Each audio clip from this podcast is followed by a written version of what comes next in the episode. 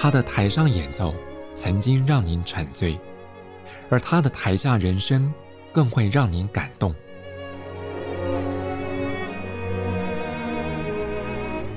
国家交响乐团爱乐实验室 Podcast 名家登场，有生命的音符只为您演出。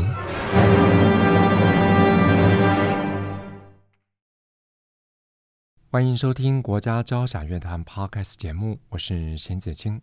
有些乐器光是它的外形就已经相当吸引人，如果您在听到它的音色，甚至会有让人难以抗拒的魅力。在这集节目当中，为各位介绍这位重量级的演奏家，他手中的乐器就有刚才给您提到的这些特质。这期节目中，我们也特别邀请到国家交响乐团法国号首席刘一新老师来为各位介绍即将跟 NSO 登台合作演出的法国号大师弗拉克维克。一新老师，你好。老师好。在之前我们的首席之声系列的 Podcast 节目当中，就已经邀请到刘一新老师跟听众朋友介绍了这个被昵称“黄金瓜牛”的法国号。那如果听众朋友错过或是还想回味的话，你也可以上国家交响乐团爱乐实验室的网站来搜寻首席之声系列。刘怡欣，你就可以听到怡欣老师畅谈他所拿手的法国号。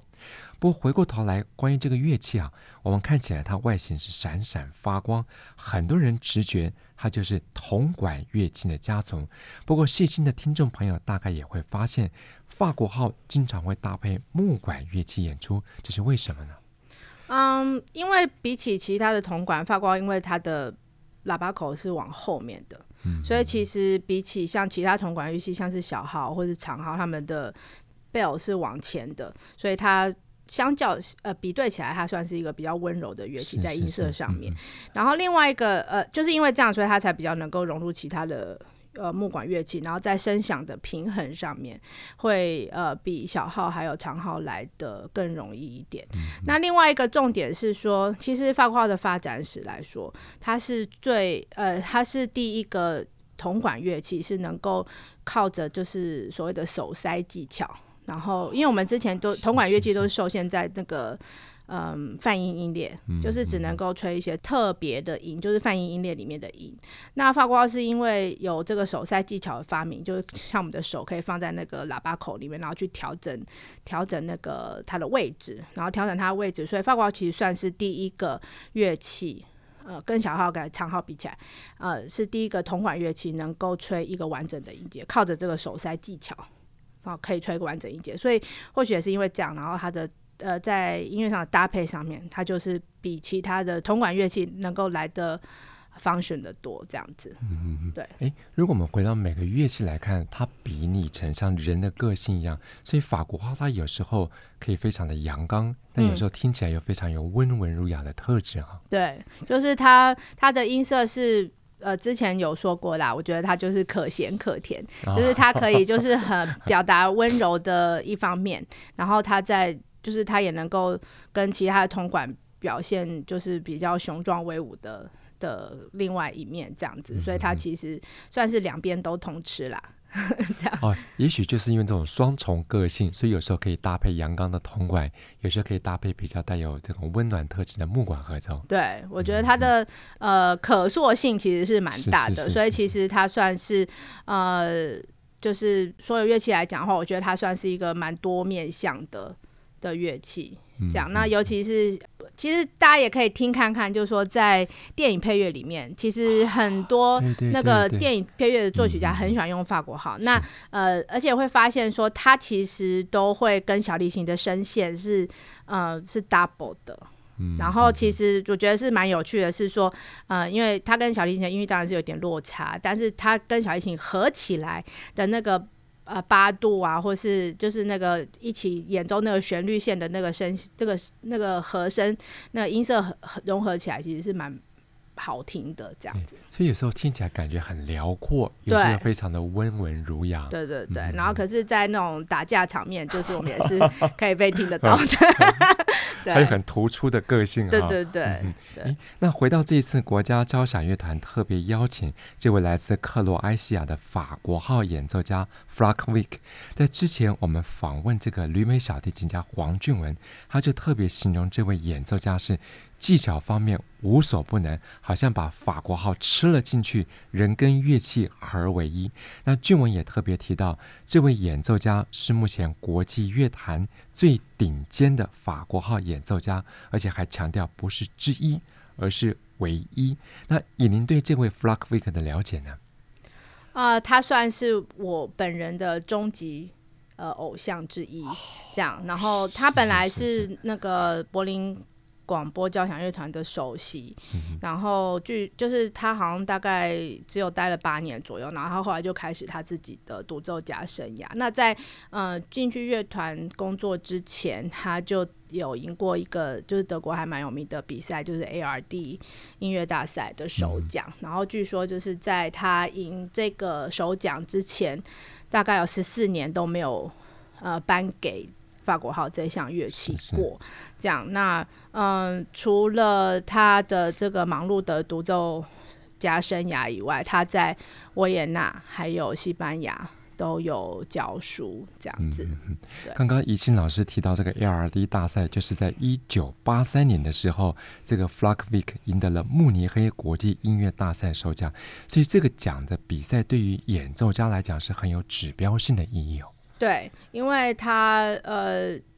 我觉得基本上只要能够去参赛就已经非常了不起。是是是。那呃，他们就是呃，我觉得是对，因为他的呃参赛曲目是很多的，对不对？然后呃，我觉得基本上就是成为独奏家的一个门槛就对了，这样子。那我觉得他们就是从这些。呃，精英的参赛者中间挑出最后一个，那一定是非常那个。说据我常年观察，就是有些呃乐团的首席也是都有，有他的 bio 都有写说他有赢过这个 ARD。哦、是是是，我觉得那个音色啊，还有那个特质，还有他的那个 呃所谓演奏的程度，其实是可以看得出来的。就是说，呃，你看得出他们的那个有赢过这个大赛的人。他的音乐性，还有呃技巧，还有各方面，其实都比其他呃的 player 高出许多，这样子。嗯、所以这个 ARD 慕尼黑国际音乐大赛算得上是精英中的精英的参赛，甚至赢得大赛，就等于是拿到了通往世界各大音乐厅的门票了。对，我觉得是。那、嗯啊、这也难怪，这个 Flag Week 在他前往各地演出音乐会的时候，据说当地的法国号的演奏者、学习者，甚至爱乐者，几乎都是抱着这个朝圣的态度去欣赏他的演出。对，对我来说是。嗯嗯嗯，在二零二三年刚开年啊，这个国家交响乐团策划一系列相当精彩的室内乐节目，其中有两场就包括 f l a k v i k 的参与演出。不过，怡欣老师自己也要跟这位法国号大师同台啊。对，嗯、呃，其实他选的这两首都是法国号算非常经典的曲子。那我先讲那个莫扎特的五重奏。呃，那莫扎特他其实有一个呃。吹法国号的好朋友叫做 Louis Gap、嗯、那这个人其实他是一个在起司工厂的工人，哦、工作的工人，嗯、对对对。嗯、但是呃呃，他跟莫扎特还不错吧？那其实莫扎特对他有一种呃又爱又恨的那个友谊，是是是因为他很喜欢嘲笑他。嗯、然后可是他几乎所有的，他有莫扎特写了四首法国号协奏曲，然后还有这首五重奏。呃，算是法，也是算一个迷你的协奏曲，那都是为了这个 Louis Gap 写的。那这一首据说是第一首献给 Louis Gibb，呃，Louis Louis Gap 第一首那个五重奏。那呃，所以技巧上，我觉得，因为那时候他还年轻嘛，就比较比较年轻点，所以可以做的那个技巧比较好，比较高一点。那所以，嗯。就是就是，其实在这一首在技巧啊，还有音乐表现上面，其实都呃不会输他后面写的一些协奏曲这样子。那呃，不过大家要记得，就是这两首呢，就是其实都是在古典时期的作品。那其实那时候都还没有案件法国号，所以其实这两首其实基本上都是给自然号的作品。那呃，我自己觉得说这一首比较特别的是，呃。除了就是我刚刚提的，就是法国号的主奏旋律线啊，还有技巧那些都不会输它的协奏曲。我觉得基本上就像一个小小型的协奏曲。那还有另外一个比较特别的说，就是它是搭乐弦搭配弦乐四重奏。嗯、那其实除了弦乐四重奏有一点点就是像一个小型的弦乐团。对，那比较特别的是说，它在这个弦乐四重奏，它不是用了两只小提琴，它反而是用了两只中提琴。就是他用了一支小提琴，然后两支中提琴跟一支 cello 来来做这个呃四重奏的部分。那呃，我觉得他可能用两支中提琴，也有可能是音域上的就配搭需要。那我可能我觉得也有另外一个有可能是就是增加这个弦乐四重奏的重量，就是能够呃足以衬托这个。这个 solo horn 这样子，嗯、对，所以我自己是非常喜欢这一首五重奏，我自己之前也是有演过这样子，所以嗯，所以我觉得这一首算是一个呃蛮可以代表法国号的呃古典时期的的作品之一。这是莫扎特的法国号五重奏。对，不过除了这个作品之外，您要跟弗拉克维克同台演出的，这是贝多芬很难得听到的法国号。对，这一首比较少演，但是也不会，呃，就是也不会不常见。可是就是跟莫扎特比起来的话，这一首是比较少见的，主要是因为这一首是两只法国号。那据说就是，呃，其实莫，嗯、呃，贝多芬写这一首六重奏，他也是有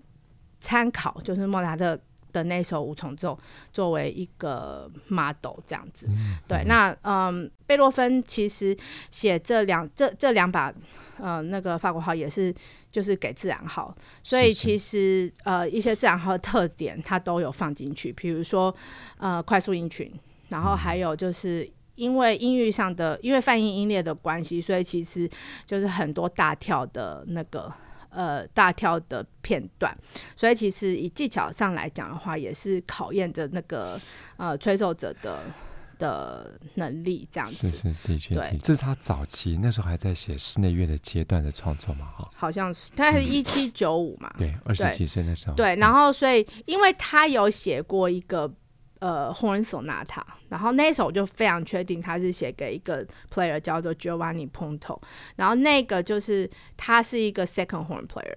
所以他的 second horn 的，就是他在写那个低音域的时候，因为他下面的那个呃音程都比较大嘛，因为泛音音列的音程在下面比较大一点，所以他就会让他要这样跑，就是就是他的音音音程。那个比起来，像他其实这一首也有一点，我是吹第二部的嘛，所以你就要得得得得得，一直这样爬音类那一类的在在那，然后呃以以第一部来讲的话也是蛮高的这样，然后我觉得比较困难的是快速音群，就是点舌的那种，然后呃虽然是你可以就是用自然号去吹，但是就是气的控制你要吹那些泛音列，然后。呃，等于是有点像快速的爬音就对了，嗯，然后就是快速的音群就集中的这样子，所以我觉得是蛮难的，也是不容易，不容易，因为就是气的位置的掌握，嗯、位置的掌握，就因为就不像钢琴啊，就是钢琴就每一个每一个有键，你知道音在哪里，可是法国号的话，你就是如果说它是以泛音音列为基准的话，你就会要是靠气，然后还有靠你呃，就是印象的位置，你去抓那些音这样子。对，所以难是难在这。对，对，像刚刚怡欣老师提到这个 Mozart 的法国号五重奏，还有贝多芬的降一大调六重奏，这两个作品在十八世纪当时是以所谓的 natural horn，也就是自然号来演奏。不过在这个十九世纪之后，法国号它渐渐改良了。对于后来的演奏者来讲，再重新回去吹这两部作品，会不会比较容易一点？其实不会，我觉得不会，因为你按键的话，就是呃，虽然是可能比较精准一点啦，可是我觉得像我自己练的话，练练这一首的话，我觉得我可能有些地方我还是因为你你没办法那么快啊，嗯，就是你会用省力的方，也不用省力的方，就是说你会用它，你会去研究一下它的可能泛音音列的那个，可能你就从头到尾就就按着不要动，可是你要练的就是你的气的。位置就对了啦，嗯，嗯，这样子。那以自然号的话，可能会容易一点，因为它管子比较短，所以你的阻力会比较少一点。对，那但是但是用按键发广告的话，虽然就是说你按键可能那个考验你的左手，考验你的按键的速度，你要能够配合上，配合得上你的气。但是呃，当然是说你用按键的话，是准确性会每个音的准确性可能会高一点点。可是有时候其实也不见得，因为有时候你的手指可能跟不上你的气，这样子，所以就说呃，当然对于大跳音程一些的，就是一些帮忙啊，就大跳音程来说的话，可能会比较容易一点。所以，这样换句话说，莫扎跟贝多芬早在将近两百年前就已经写下给法国号相当具有挑战性的作品。对对对，因为其实我觉得用我们呃，就是用用用按键法国号来吹自然号的东西，其实也不见得是比较简单，那因为当然就是说，你可以理解说他们当时为什么要这样子写，是因为乐器的关系。那但是就是说，呃，我觉得技术来说的话，其实也不，我我还是有时候会参考一下，说他当时就是如果是用泛音音列的的方式去吹的话，我觉得可能有时候还还反而比按键还要简单。就像我刚刚提的，嗯、就说呃。虽然是可能比较准确，可是你的左手会比较忙。那你左手如果比较迟钝一点的话，你就可能会跟不上这样。是是是，诶，所以这两首难得演出的作品，非常值得爱乐朋友在一月五号还有一月七号亲临音乐会的现场去聆听这个 Flockwick 还有刘一清老师的合奏演出。不过除了这两场室内音乐作品之外，这次 Flockwick 来到台湾，还有个重头戏，就是在一月十二号要登场的深情号角音乐会。对，嗯、呃，其实他这一次选的这两首，我呃，其实都算我呃法国号的 recital piece，就是说是呃，通常或许会在 recital 里面，我们的那种独奏会里面看到，可是他这次就是用呃管弦乐改编的版本。是是，那我先讲杜卡斯好了，那嗯、呃，其实这两两位都是呃法国的浪漫派作曲家，那杜卡斯比较有名的其实就是那个魔法师。就是有出现在那个、嗯、呃迪士尼的 Fantasia 那个卡通里面的那一首，是是是那呃，但是他的这首呃所谓的 Villanelle 是那个乡村乡村曲，这样。那呃我自己是呃第一次接触，我就非常非常喜欢，因为我觉得它它的开头就是有给人家一个辽阔田园的感觉，嗯、然后我第一次其实听的时候，我就非常非常喜欢这一首。那而且他在这一首里面就是也。呃，蛮实际的，用了不少法国号的音色变化，然后还有技巧，像是手塞音，然后还有用 mute，用弱音器啊、呃、造制造出来的那个音色变化，然后还有就是速度上的，还有音乐性上的那个配搭，我觉得就是让这一首大概其实大概只有七到八分钟的小品。好，然后呃，就是感觉在音色上面，还有就是旋律上面都非常的呃丰富。因为这样一开始它就是呃，其实它也有一点点用自然号的原理，就是呃，就是你其实是可以，其实它上面呢有一大段，前面一大段，它其实有写说呃，其实可以是用自然号的方式去吹。那呃，但是。可能现在比较少人，就是那一段是，但是我我自己教学生，或者说我是会让他们先尝试用自然号的方式去吹那个感觉，所以其实或许杜卡斯那时候，呃，在写这一首的时候，他其实是也有想要，呃，照着就是自然号的那种，就依照泛音音列来来谱写的那种感觉，这样，然后嗯、后面就是也是快速音群啊，可是他那个地方就是，哎、欸。就是他大概前面那一段 intro 那一段，后面之后他就是教大家就是要用那个按键按键法国号来来吹了这样。那后面就是像我刚刚提到，就是所谓的音色上变化啊那些的，他其实整个铺陈都弄得非常的好。对，所以这是我自己。私心蛮喜欢的一首曲子，那呃，Charbier 的话，这首其实比较少见。那这首的话，我觉得就是跟它的 title 一样，就是 Larghetto 就环板，嗯、对。然后它就是给呃大家有一个感觉，就是法式的慵懒这样子。哦、对，所以我觉得就是这首可能呃。比较就大家可能比较可以 sit back，就是好，然后好好的听，就是说它的那个缓慢的音色上的呃旋律的线条这样子。嗯哎，有时候这样讲起来，虽然节奏缓慢，但是对于演奏者来讲，并不见得容易吹奏了哈。对，因为其实呃，管乐器也不是只有铜管，就是管乐器来说，其实呃，到最后面你会发现说，其实比较多样的，或者说能够吹的好不好，其实都是在于气的控制。是是是对，所以其实气的控制也有，就是搭配到说它的音色上的，就是音色上的呈现。嗯，那我觉得。呃，Radovan 其实对我来说，我觉得他的音色就是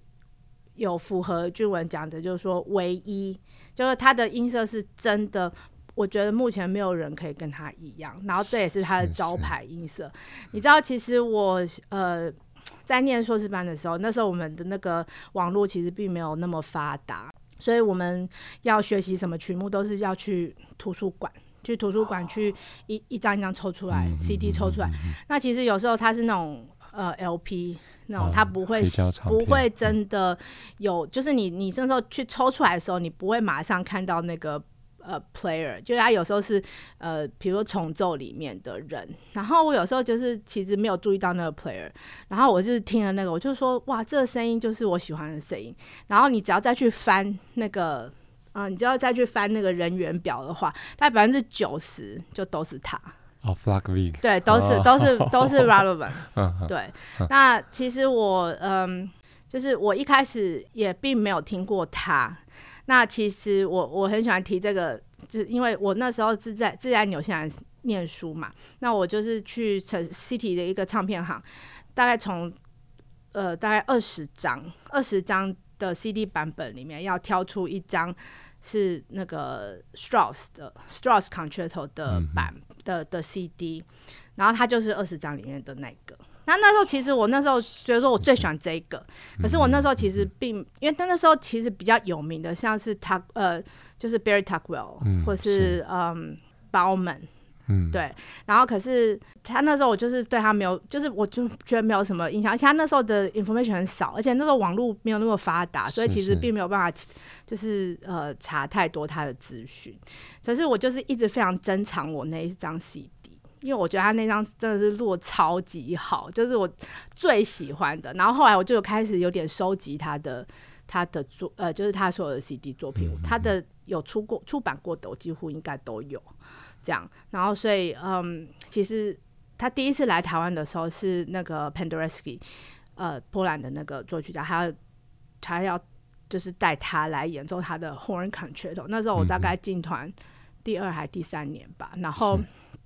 我其实真的做梦都没有想到说我会见到这一位本 人，像神一样的偶像，对，像神一样的偶像。因为因为那时候乐团的行政也还觉得说他比较没有什么名气，然后。然后就还过来问我说：“我有没有听过这个？”我当场就在办公室尖叫，因为我真的没有想到说他会，我会有机会就是认识他。那后来他也来过台来台湾好几次。其实他本人是一个非常非常温暖的人，我觉得他的就是他就是给人家跟他的外形很像，就是非常温暖，然后非常的正面，然后就是呃，他也觉得说。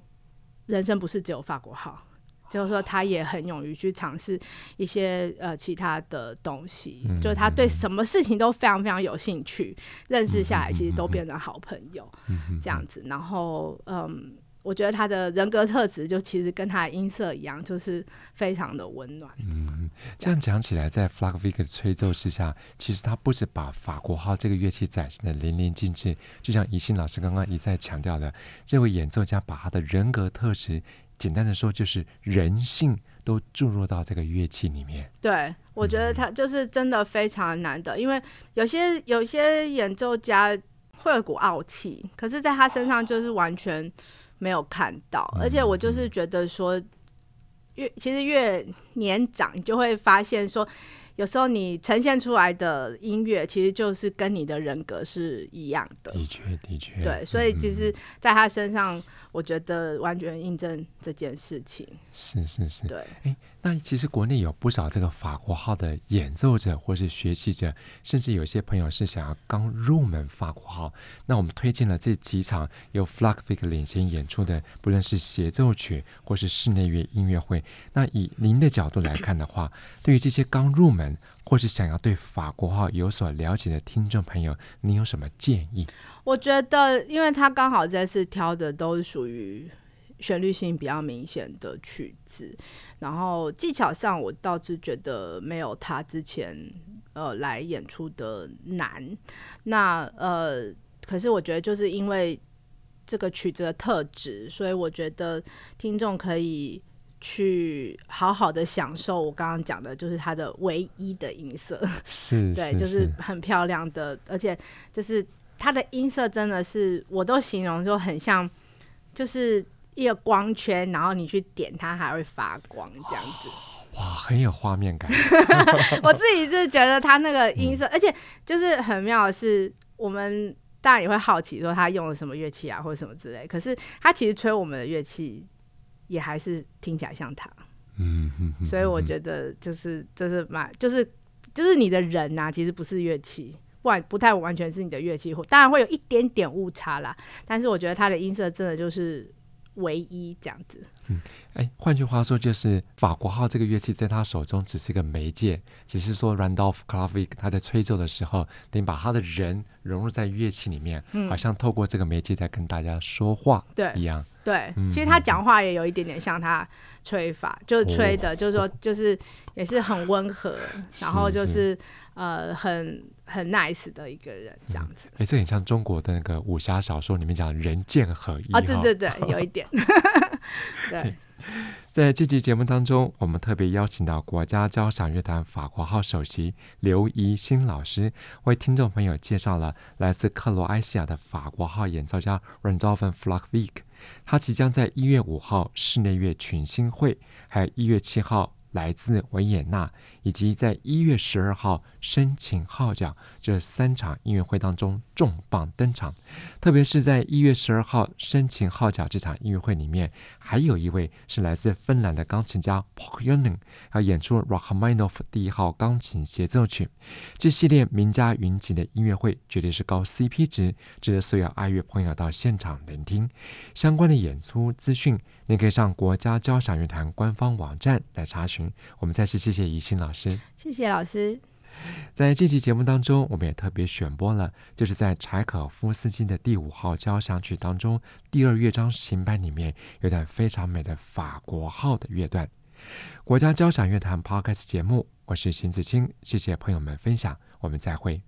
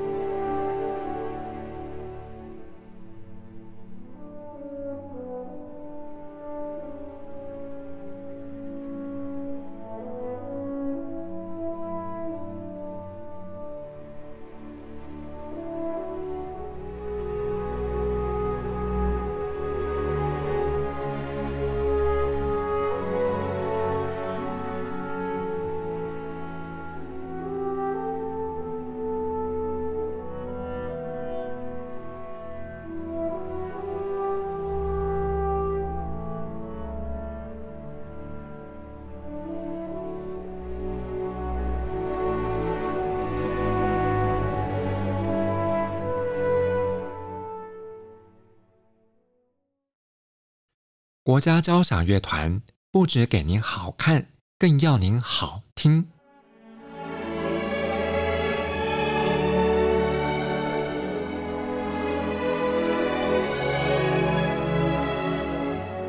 国家交响乐团独家精彩实况，原创 Podcast 节目，舒缓音乐，友善贴心，诚意十足。爱乐实验室 App。温馨登场，请上 App Store 或 Google Play 搜寻“爱乐实验室”。